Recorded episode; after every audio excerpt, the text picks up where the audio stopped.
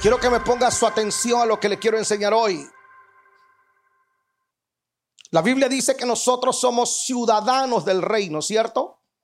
Dice Pablo en Efesios, mas vosotros ya no sois extranjeros ni advenedizos, sino con ciudadanos de los santos. Nuestra ciudadanía es celestial. Entonces, cada país tiene una constitución. Cada país tiene una constitución. Honduras tiene una constitución. Ecuador tiene una constitución. El Salvador tiene una constitución. El Perú tiene una constitución. Nicaragua tiene una constitución. México tiene una constitución. Guatemala tiene una constitución.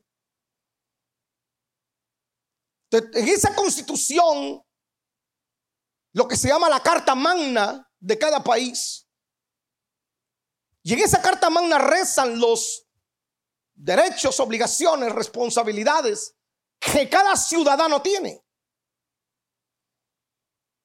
Entonces, cuando los derechos de un ciudadano son violados, uno apela a la constitución. Por ejemplo, la constitución de este país, que hoy es nuestro país, tiene una constitución. Y todo está basado en esa constitución. La construcción de esta nación está basada ahí. Para que un país funcione bien, lo que está escrito en esa carta magna se tiene que respetar. Por ejemplo, en la constitución de Estados Unidos, reza lo siguiente, dice, todo ser humano fue creado por igual y tiene los mismos derechos. Fíjese qué impresionante.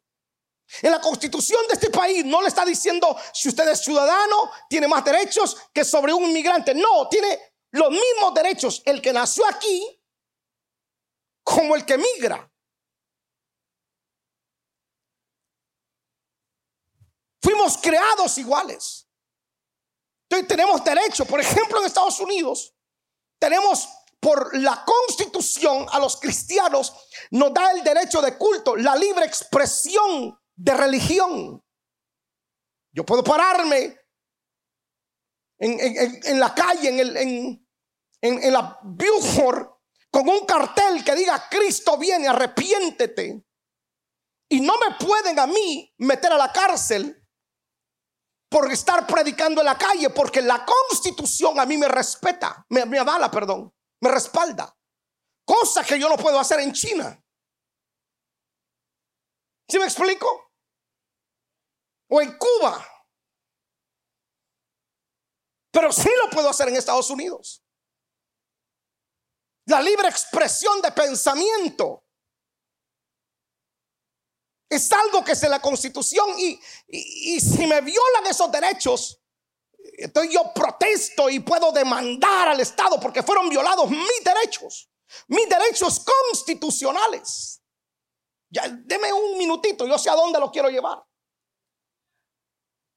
Entonces, todo ciudadano, muchas veces los ciudadanos son golpeados o los ciudadanos son violentados porque ignoran la constitución. Y voy a hacer una prueba así, sencilla. Levante la mano todo aquel que leyó la constitución, no de este país, de su país, que alguna vez en la vida la leyó. Levante la mano. No mienta porque es pecado la mentira. La leyó usted. Levante la mano, no, sin temor. El que la leyó. Mire, uno, dos, tres, cuatro, cinco. Aquí hay aproximadamente, posiblemente 500 personas o 600 personas, no lo sé. Pero imagínense de 5. Ahora, la constitución de su país, póngame atención, porque después, ay, ¿qué dijo? Ponga atención. Yo sé dónde lo quiero llevar. Entonces, no era algo privado. Era algo que vos como nicaragüense tenías derecho. Vos podías ir y comprar una constitución, un librito, o como venezolano comprarla, o como, hondureño y leerla. Yo tengo la constitución de Guatemala. La constitución de Estados Unidos es accesible. Vaya al internet, la baja y ya tranquilo, está accesible. Está ahí, la lee. Si usted nunca leyó la constitución de México, no fue porque le dijeron, usted no puede, no, no la leyó por vago. Pero es algo que está accesible. ¿Por qué es importante? Porque ahí están los artículos que dice qué es lo que es legal y qué es lo que no es legal. Ahora, que los políticos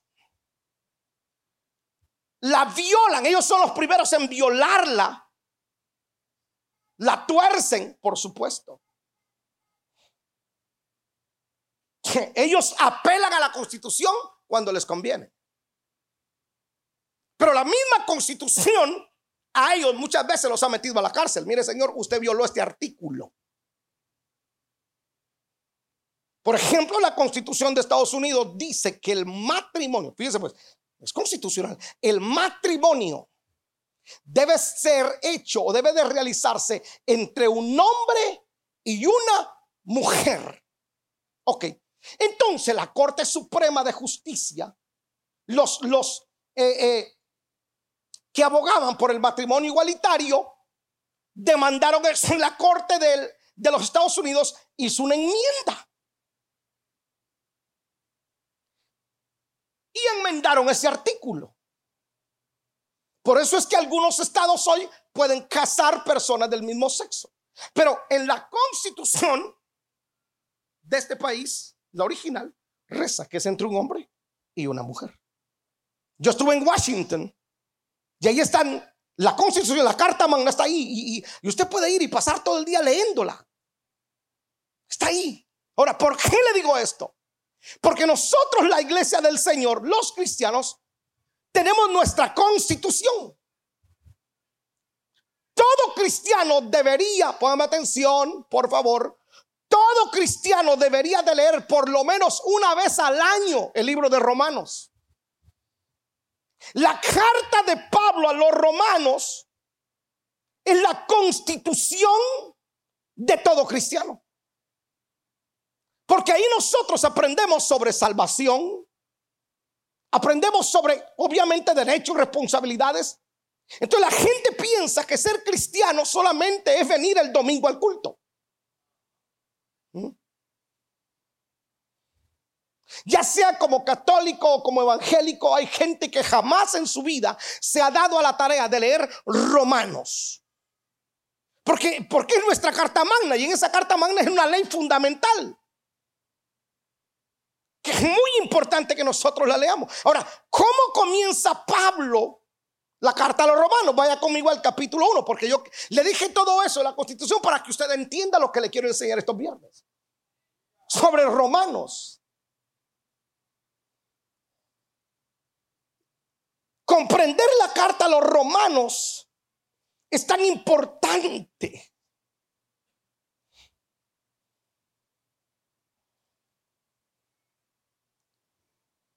De cómo Pablo comienza la carta. Primero, Pablo comienza describiéndose y describiendo su función en el reino. Y aquí quiero, mantenga el capítulo 1 y póngame atención. ¿Cuál es su función en el reino? Fíjese pues, somos parte, no de una iglesia, somos parte de la familia de Dios, somos parte del cuerpo de Cristo, somos una nación. Ok, pero ¿cuál es su función? como miembro del cuerpo de Cristo, como miembro de la iglesia del Señor Jesucristo.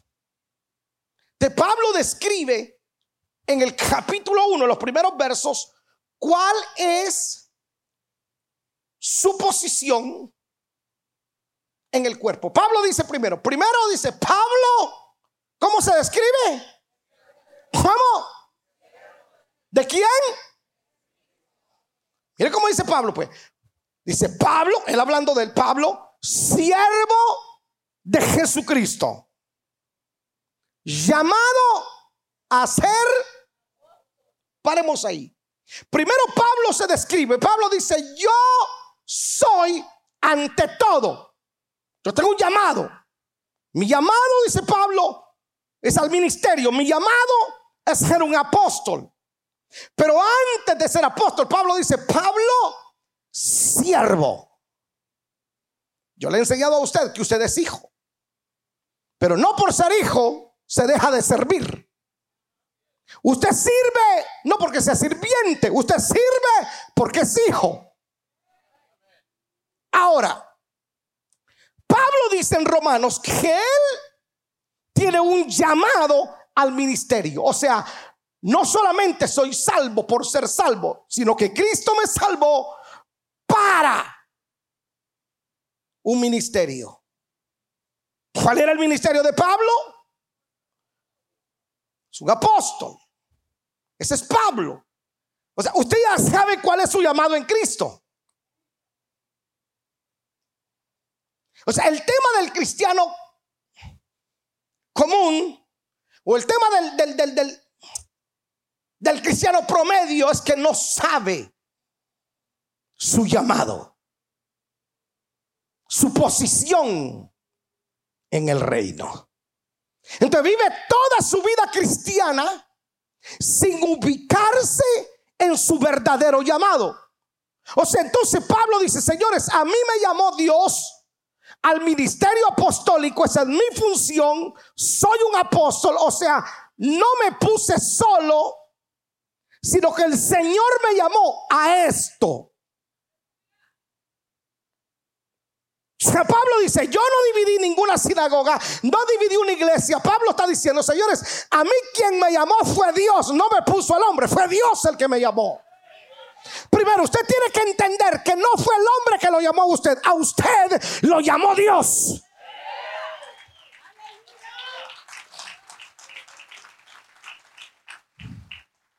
Por eso usted no es seguidor de Lee Chávez. Usted sigue a Cristo. Y su llamado se lo dio Cristo.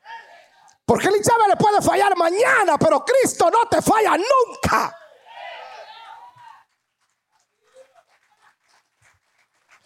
Me voy a forzar más para que usted entienda que usted tiene un llamado. Entonces Pablo dice, yo no dividí, no dividí una iglesia, no dividí una sinagoga. A mí me llamó Dios. O sea, Pablo no anduvo visitando a ningún hermano de otra congregación para llevárselo a su iglesia y formar su iglesia. No se puso solo, sino que Pablo, él tuvo un llamado directo de parte de Jesús. En otro tiempo le enseñaré, hay un tema que yo no lo he predicado en ninguna parte y posiblemente escriba mi tercer libro sobre eso, que se llama Ministros y Ministerio. Usted puede llamarle pastor a alguien, pero ¿qué le garantiza que ese hombre tuvo un llamado de Dios? O sea, abrir una iglesia cualquiera la abre, usted no necesita mucho. Usted con 10 mil dólares usted abre una iglesia. Rentó un edificio, compró una silla, pone un speaker y abrió una iglesia. Ahora, que lleve el nombre de iglesia no significa que sea una iglesia, que predique no significa que sea pastor. Escuche, posiblemente se, se puso solo, posiblemente lo puso una organización. Pablo dice, a mí no me puso ningún nombre, a mí me llamó Dios. Y se da usted cuenta de algo. Usted cuenta de algo que todo aquel que Dios llama, Dios lo respalda. Ahora, es un derecho que nosotros tenemos como ciudadanos del reino porque tenemos un llamado. El tema es que usted tiene que saber cuál es su llamado y ubicarse en ese llamado. Puede que usted no fue llamado a ser un hombre de altar, a predicar aquí en el altar. Pero tiene el llamado de predicar en la calle, en la cárcel. Pueda que aquí esté sentado el que, el que sea un predicador de cárcel o de los colegios. Pueda que tenga el llamado de trabajar con niños de la calle. Lo que le comentaba de este pastor en Guatemala, que él dejó su carrera de cirujano para su iglesia. Me mandó unas fotos. 500 niños congregan en su iglesia. Y todos los niños que él congrega son niños de la calle, del basurero. Y ahí están todos los niños en la iglesia. 500 hipotes, hermano. Congregados. Y el problema, el problema que en esa iglesia, ¿quién diezma? Si a esos hermanos para mantenerlos ahí en la iglesia hay que darles de comer. Pero ese es el llamado. Entonces, usted ya pensó, ay hermano, mire, yo no creo que bregar con 500 niños ya me llamado. ¿Cuántos sienten el llamado a trabajar con 500 niños? Si usted me dice, usted, mire, en la escuelita no tenemos 500, pero unos 300 se los podemos ajustar. Entonces, un derecho que usted tiene como ciudadano del reino de ser llamado. Usted tiene un llamado. Vamos, diga conmigo, tengo un llamado. A todo aquel que esté en el ministerio tiene que estar consciente que tiene un llamado directo de Dios. Por eso el Señor dice, ustedes no me eligieron a mí, yo los elegí a ustedes. A ver, usted dice, no, yo elegí al Señor porque un día yo llegué a la iglesia y acepté al Señor. No, no, no es así sino que el Señor lo eligió. De repente usted dijo, no, ya me harté de andar borracho, marihuano, ya no quiero más, mejor. Y de repente pasó alguien y le dice, te invito a la iglesia. Vamos, pues usted se vino. Y ese día usted no tenía planeado tener un encuentro con Cristo. No tenía pensado estar en una iglesia. Y de repente, cuando usted se dio cuenta, está en el altar llorando. Y dice, ¿qué pasó? ¿Cuándo sucedió? El Señor dice, usted no me eligió a mí, Señor. Yo lo elegí a usted. Lo traje de Honduras, de Nicaragua, de Venezuela. Lo traje desde allá. Pasó todo el Darién. Usted se atravesó todo Sudamérica, todo Centroamérica para conocerme en Atlanta. Porque por el llamado.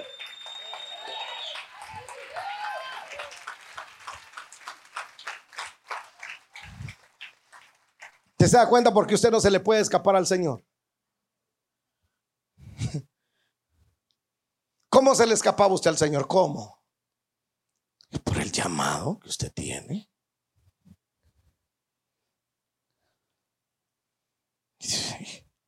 Ahora, ese llamado es serio. Ese llamado es serio. Mire lo que dice Lucas 9:62. Y aquí esto se pone lindo. 962 de Lucas dice, mire lo que dice pues. Y Jesús le dijo, atención, lea en pantalla, dice, ninguno que poniendo su mano en el arado, mira hacia atrás, es apto. En otras palabras, en otras palabras, en el reino usted no puede renunciar.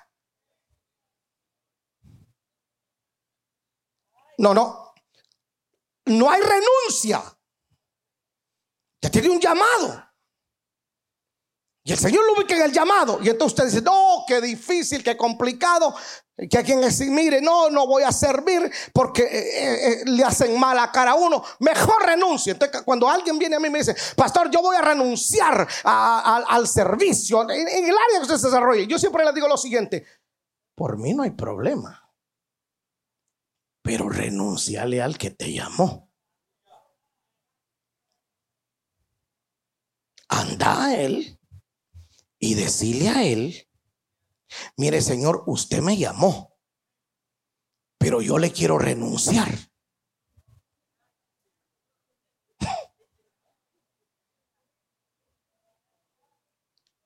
Señor, yo ya no aguanto este, esta casa de paz, no aguanto las malas caras en el parqueo, en el servicio, en el servidor. Ay, no, Señor, yo no, yo no sirvo para eso. Usted hable con él. Y entonces el Señor le va a responder a usted, le va a hablar. Mire lo, que le va a decir en Lucas 9:62, volvérmelo a poner. Cuando usted quiera renunciar, usted tiene el derecho, porque tiene va que tiene derechos. Entonces mire lo que le va a decir. Ninguno que poniendo su mano en el arado quiera renunciar, se lo voy renuncie, es apto entonces le van a decir, no, no hay problema, Norma, usted renuncie. Pero entonces usted no es apta para entrar al reino.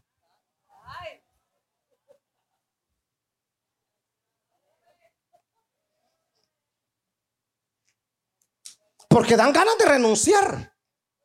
Pero el tema es que se me dice, mire, Mire, usted renuncie, pero usted no puede entrar al reino de los cielos. Ay, no que la salvación es por gracias. No, no, espere, espere. Sí. Pero la salvación es obediencia. Que Pablo dice, a mí me llamaron a ser apóstol. Mi llamado es ese. Por eso cuando a uno le dan ganas de renunciar, yo le digo, lea Romanos, hombre, de veras, lea Romanos y, y después váyase a la biografía de Pablo.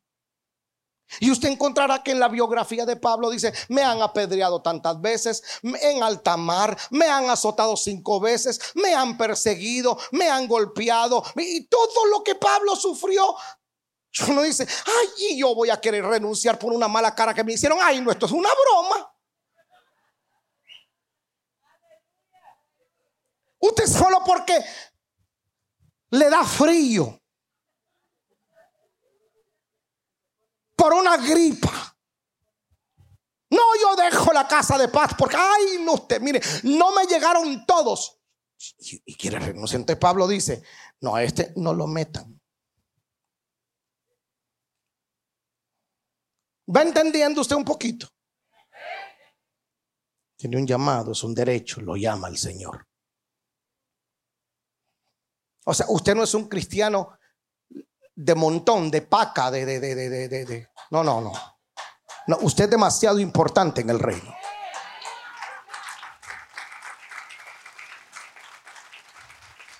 ¿Sabe qué es lo lindo de esto? Que cuando lleguemos todos a la presencia del Señor, ahí va a estar usted. Y a la par suya va a estar Billy Graham, maybe. O Paul John maybe. O Gigi Ávila, maybe. Y usted a la par suya, y usted va a ver allí, ahí, que predicó en todo el continente. Y en los estadios, y ganó millones de personas. Billy Graham le predicó a 200 millones de personas. Y usted posiblemente esté a la par de él. Lo bello de esto es que él va a ser salvo. Y usted también que se ganó cinco, se ganó diez. Sirvió. Wow, tremendo. Aquí estamos. El Señor no hace acepción de persona. Un derecho. Como ciudadano. Yo espero que usted se enamore de Romanos y lo comience a leer. Ahora, mire lo que dice el verso, el verso 2, pues. El, el verso 1, perdón, siempre el verso 1. Pablo, siervo de Jesucristo, llamado a ser apóstol, apartado. ¿Apartado para qué? Mire para qué lo apartan. Lo apartan para... O sea, el propósito. Me salvaron. Ahora, la pregunta es, para. Me salvó para el propósito, para. ¿Cuál es el propósito de ser salvo? Me apartó para el Evangelio de Dios. Nos apartó. Entonces, para algunos esto es difícil de entender porque piensan que salvación solo es para cantar o venir, venir una vez de vez en cuando a la iglesia. No, no, no. Leemos bien, dice, dice, mire, se utiliza la palabra, dice, me salvó para y esto ya a nosotros nos da a entender que, nos apartan por alguna razón. ¿Cuál es el propósito? Te salvo para.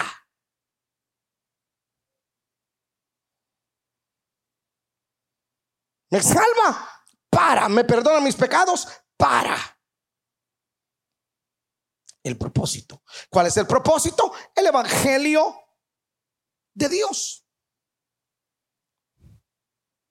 Mire qué glorioso esto. Que nos salvan a nosotros no para ser miembros de una religión. Porque nosotros los humanos nos sentimos y defendemos a capa y espada con nuestra propia vida, más el nombre de una denominación que el Evangelio. ¿Cuánta gente ha muerto por una religión? No necesariamente por el Evangelio sino una religión. Mueren por un líder, pero no por el Evangelio. Pablo dice, me salvó para el Evangelio. Por eso en el capítulo 1, verso 16, Pablo dice, mire qué poderoso, mire lo que dice, mire lo que dice Pablo en el verso 16 del capítulo 1, cómo es el Evangelio. Verso 16. Porque no me avergüenzo del Evangelio porque es poder de Dios para. Ok, perfecto. Me apartaron. ¿Para qué? Soy apartado para el Evangelio. El Evangelio es poder de Dios para salvación a todo aquel que cree. ¿Está entendiendo cuál es su llamado? Su llamado es para la predicación del Evangelio de Dios para que otros sean salvos. El propósito por el cual a usted se le reveló el llamado es la salvación de otros. Entonces, usted no predica una religión, usted predica el Evangelio que tiene todo el poder. Hermano, qué poderoso es el mensaje que usted tiene. No me avergüenzo el Evangelio porque es poder de Dios. Eso es cuando tú lo vives. Dice, vivo el Evangelio porto el Evangelio. A ver, a ver. ¿Qué es lo que usted porta? ¿Religión o Evangelio? Ahora, ¿qué es Evangelio? Son buenas nuevas. Entonces usted no porta una religión. Usted porta poder. Usted no porta. La religión en realidad no tiene poder. El Evangelio es poder. Y eso es interesantísimo. Porque si yo no estoy ganando personas, si solo estoy viniendo a la iglesia, creo que no he entendido mi posición todavía. Cada vez que yo predico, no predico desde mi posición de miembro de una religión, sino que soy portador de algo que le va a revelar a esa persona su llamado. Por eso el Evangelio es tan poderoso que no lo ha podido detener nada ni nadie. Fíjese que estaba viendo ayer un pequeño video que de los 10 libros más vendidos en el mundo, los 10 libros, y comenzaron a enumerarlo. El libro más vendido en el mundo en la Biblia. En todos los idiomas.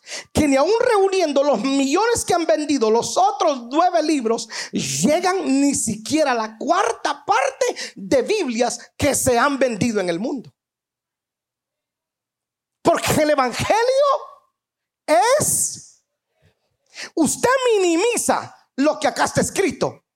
Algunos lo minimizan, pero cuando usted abre las sagradas escrituras y come de ellas y come el Evangelio, usted está comiendo poder.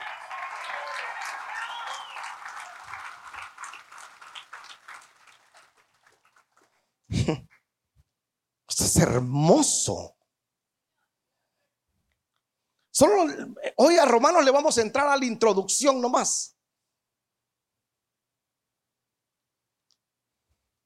Porque en Romanos vamos a descubrir cuán poderoso es entender la predestinación. Ok, voy a ir más rapidito.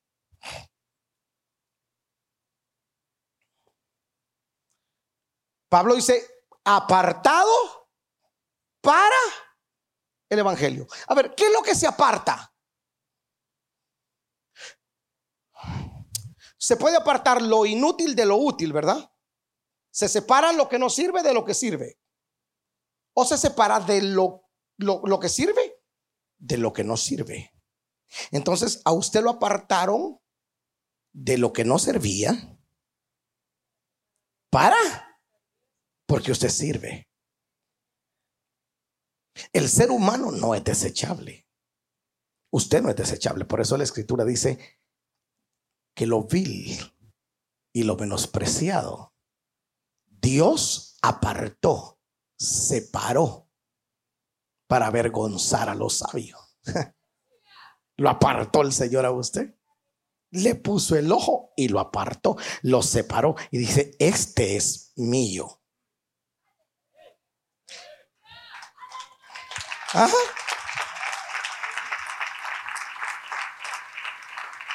¿Cuántos? No vale la comparación, pero para, para tomar un ejemplo nomás. ¿Cuántos bregaron con ganado aquí? ¿Algún ganado? Ok. Usted trabajó con ganado. ¿No es cierto que cuando tú apartas el ganado, te, inmediatamente tú compras un ganado, lo apartas, lo escoges para que sepan que es tuyo, tú lo, lo marcas. Y dice, es mío. Y lleva tu inicial te marcó. Ese, ese becerro es de la propiedad de y lleva la, la, la B o la C de, tu apellido o tu nombre. Lleva una marca. La gente ve y dice, oh, wow, es del ganadero fulano de tal. Entonces escuche, el Señor dice, mis ovejas, yo las conozco. ¿Por qué? Porque te apartó y te marcó. Dice Efesios que te selló con el Espíritu Santo. Te puso la marca y llevar la marca de Él. ¿Cómo te le podés escapar si Él te conoce?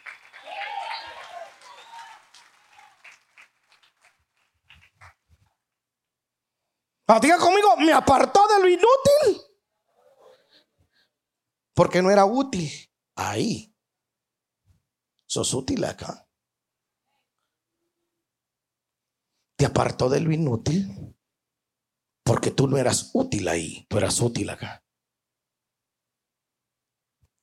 Y te marcó y te selló. Te separó. Ah, esto es hermoso. Esto es glorioso, saber que me marcó. Mire lo que dice 2 de Timoteo 2, capítulo, verso, capítulo 2, verso 20. Pero en una casa grande no solamente hay utensilios de oro y de plata, sino también de madera y de barro. Ponle atención, e, e, esto es, este verso nos da un poquito de mayor luz. Pero en una casa grande no solamente hay utensilios de oro y de plata, sino también de madera y de barro. Unos son para usos honrosos y otros para usos piles. Ah, pero, fíjense bien, pero todos son útiles. Ah, ah, verso 21. Así que si alguno se limpia de estas cosas, será instrumento para honra, santificado. Y luego, ¿qué dice? Útil al Señor, dispuesto, te soy útil, apartado, santificado, dispuesto. Pero en una casa dice que hay de barro, de oro y hasta de madera. Pero todos tienen una función, ¿cierto? Y sirven para algo. Entonces, no le voy a decir quién es oro, quién es barro y quién es madera. Eso lo sabrá usted. Algunos son vasos no de oro, son de cristal. Se quiebran con nada.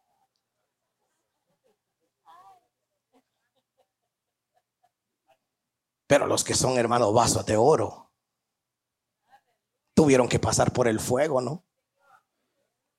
Y no solamente por el fuego, tuvieron que ser moldeados, hermano pero son vasos de honra. A ver, voltea al que tiene la par y dígale, ¿usted es de oro o de barro?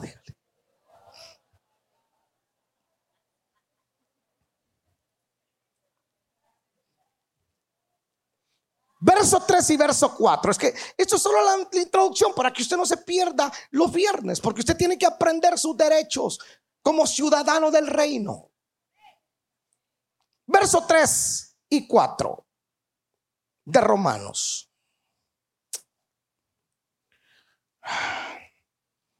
Y ya lo voy a dejar ir para que usted se vaya a tomar el chocolate que dejó calentando en la casa.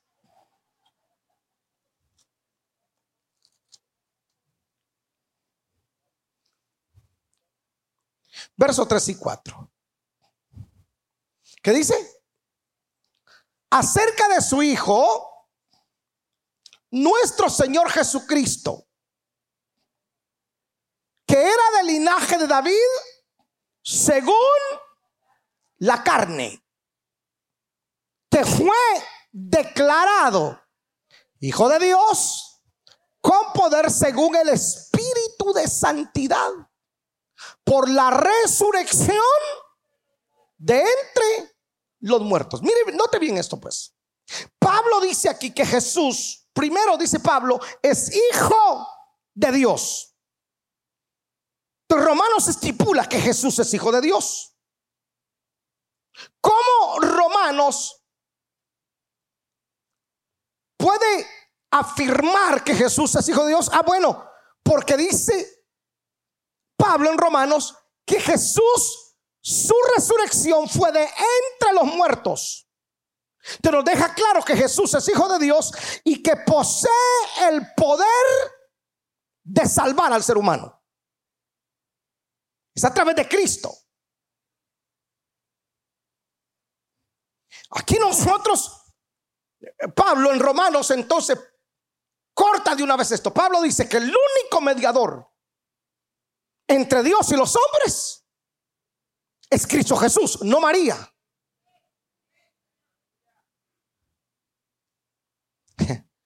No, no, no, no, no. Es que María es la madre de Jesús. Sí, María fue el vaso, la Virgen. Jesús necesitaba un vientre. Dios, me había dicho, necesitaba un vientre donde poner a su hijo. María fue la madre de Jesús, hombre, pero no de Dios. No de, no, no, de, no de la persona divina, sino del hombre. Por eso Juan dice que Jesús vino en sangre y agua, rompió fuente. María ya no fue más virgen después del nacimiento de Cristo, porque el nacimiento de Cristo fue vaginal. ¿Por dónde van a nacer los bebés? En ese tiempo no había cesárea. Fue vaginal. Rompió fuente. De Pablo está diciendo que Jesús es hijo de Dios, no de José, sino de Dios engendrado por el Espíritu Santo en María. Romanos está diciendo que Jesús, a través de Jesús, nosotros somos salvos, porque el único que resucitó de entre los muertos es Jesús, no María. María está muerta esperando la resurrección entre los muertos. Porque el único que dice la escritura, esto es bíblico, esto es Biblia, esto es Biblia, que está sentado a la derecha de Dios Padre es Cristo. No es María. La oración a María solamente es un invento humano. Dios te salve. ¿Ah? Ok, escúcheme eso. Es tan simple entenderlo. Dios te salve. Ah, perfecto. Entonces María necesitó ser salva.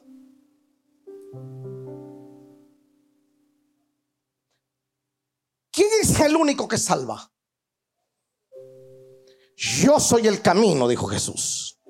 Yo soy la verdad. Y yo soy la vida. Nadie viene al Padre si no es por mí. Es a través de Cristo. Pablo dice, señores, si alguno quiere salvarse, es a través de la persona de Jesús.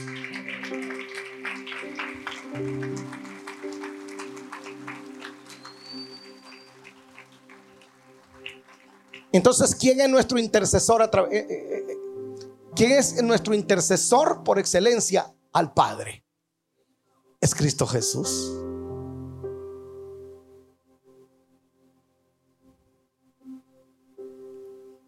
No, le busquemos cuatro patas al gato, cinco patas al gato. Es a través de la persona de Cristo. Escucha esto pues. más claro. Romanos 4:25. Romanos 4:25 dice, el cual fue entregado por nuestras transgresiones y resucitado para nuestra ¿Para qué resucitó Cristo?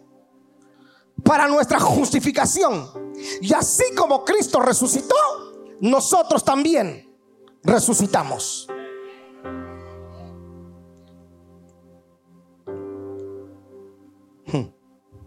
Entonces dice, pongan atención a esto, pues que Pablo en, el verso 3 y 4, Pablo habla de los dos, de las dos um,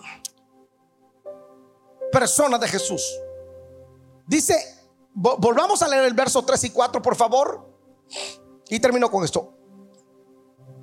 3 y 4 de Romanos. Acerca de su Hijo nuestro Señor Jesucristo, que era del linaje de David. ¿Qué confirma esto? Que el linaje de David, entonces Jesús tenía el derecho de gobernar como rey. O sea que Jesús, en Jesús habitaban las dos humanidades, la divina y la humana. En la humana tuvo sueño, hambre, fue al baño. Todo lo que usted hace como humano, Jesús lo hizo. Lloró, rió, comió, bebió, disfrutó, sufrió. Por eso como humano en el Calvario, como humano en el Getsemaní, él como humano dice, Señor, si es posible, pase de mí esta copa. Si es posible. Como humano no quiero morir. Aquí viene lo interesante. Entonces Jesús tenía las dos humanidades, la divina y la humana. Pero usted no puede separar la una de la otra. ¿Cómo muere entonces? ¿Muere como Dios o muere como hombre? Muere como hombre, no como Dios, porque Dios no muere, Dios es eterno. Jesús muere como hombre, como humano. Pero era el Cordero perfecto. No había un solo pecado en él. Uno solo. No se encontró pecado. El mismo soldado. El mismo ladrón te dice, este no ha cometido pecado alguno. O sea, entonces, oh my God, esto es poderoso. Entonces, si Jesús como hombre, como hombre, no pecó, pero tuvo las tentaciones tuyas y tuyas. ¿Por qué pudo?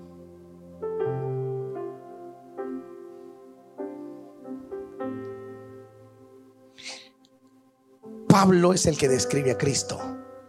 Dice Pablo en Filipenses que se negó a sí mismo a lo que tenía derecho. Ok, cuando usted come, cuando usted ayuna, usted ayuna, ¿de qué se está absteniendo? De comer, pero tiene derecho a comer, ¿cierto? Pero usted se abstiene, no come. Entonces, ¿por qué no nos abstenemos al pecado?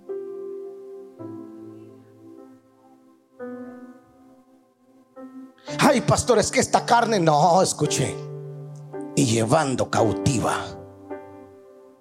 todo pensamiento a la obediencia. No me domina la carne, me domina la voluntad del Espíritu.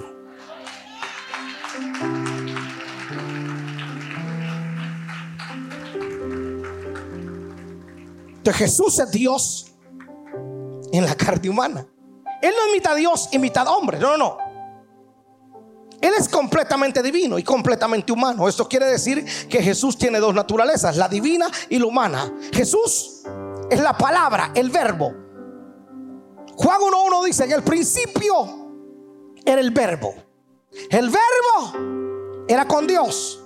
Y el verbo era Dios. No podemos separar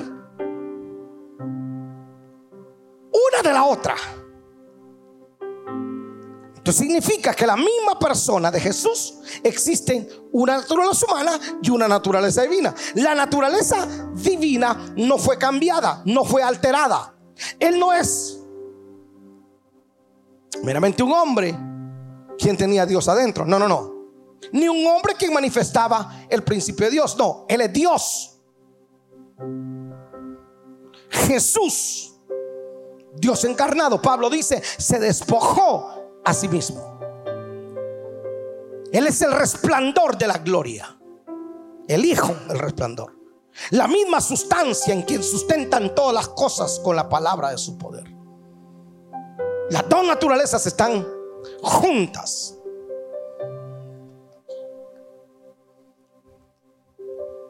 Ahora mira, esto es lo poderoso, pues. Esto es lo poderoso. Fíjate tremendo, pues. Qué tremendo. Aquí hay este ser, este es un ser que tiene tres partes. Hay un alma, hay un cuerpo y hay un espíritu. Ok. Y Pablo dice que este cuerpo tiene que desgastarse, pero el interior se renueva de día en día. Ok. Entonces, en nuestro ser existe las dos personas, la divina y la humana, la humana. En la humana él siente, pero en la espiritual él se fortalece. ¿Dónde tú sientes? El desprecio, el dolor. ¿Dónde? En el alma.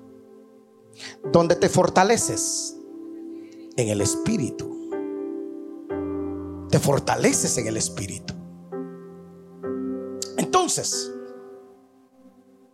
Pablo está diciendo, señores, yo como parte de la familia, tengo el derecho de ser llamado, fui apartado, fui separado, me apartó Dios para el ministerio porque es un derecho que yo tengo.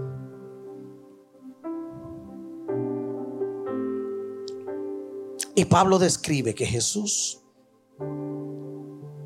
es 100% Dios y es 100% hombre, pero que venció.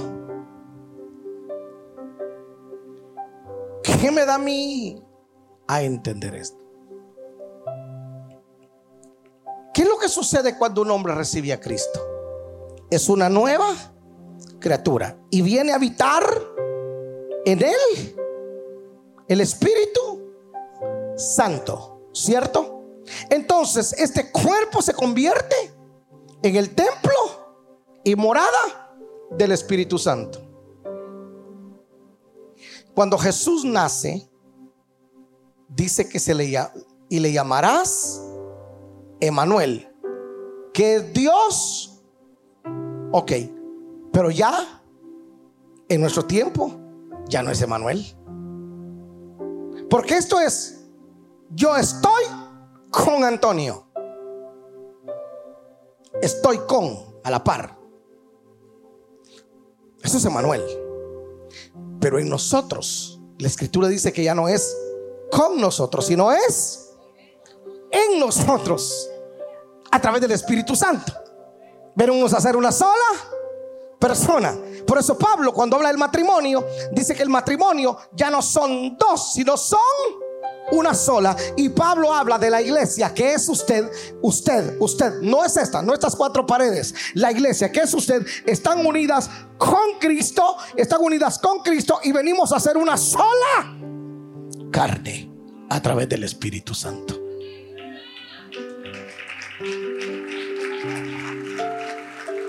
Usted porta a Dios.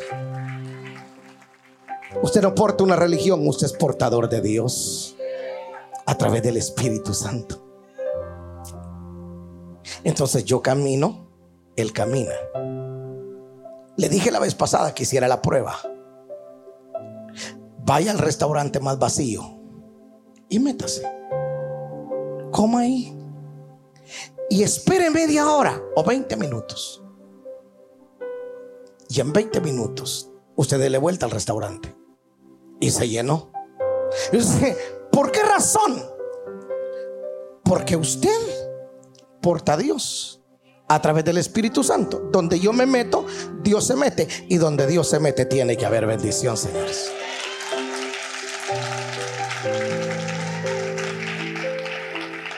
Su casa es bendita. Porque usted porta a Dios, no una religión. Póngase la playera que quiera. Del nombre de la denominación. Bien. Póngase la playera Montesina ahí. Bien. Y diga que viene acá. Pero pórtese bien. Para que le crean. Pero hoy usted diga, yo tengo a Dios aquí. Es un derecho. Porto a Dios. Pablo dice, no me avergüenzo el Evangelio. Lo porto aquí, lo tengo aquí, porque es poder de Dios. Aleluya. Esto conforme leamos Romanos se va a poner hermoso, pero le voy a dejar la tarea. Por lo menos le hace un capítulo diario de Romanos. Y cuando termine Romanos, vuelva a leerlo. Y cuando ya haya leído todo el libro de Romanos unas cinco veces, se pasa primera de Corintios, segunda de Corintios, ahí se va todas las cartas. Pero Romanos, usted necesita entenderlo para que usted entienda sus derechos, obligaciones su llamado. Para que usted sepa cuál es su posición en el cuerpo. Póngase la mano aquí en el corazón, aquí en el corazón. Y cierre sus ojitos y dele gracias al Señor. Oh, aleluya.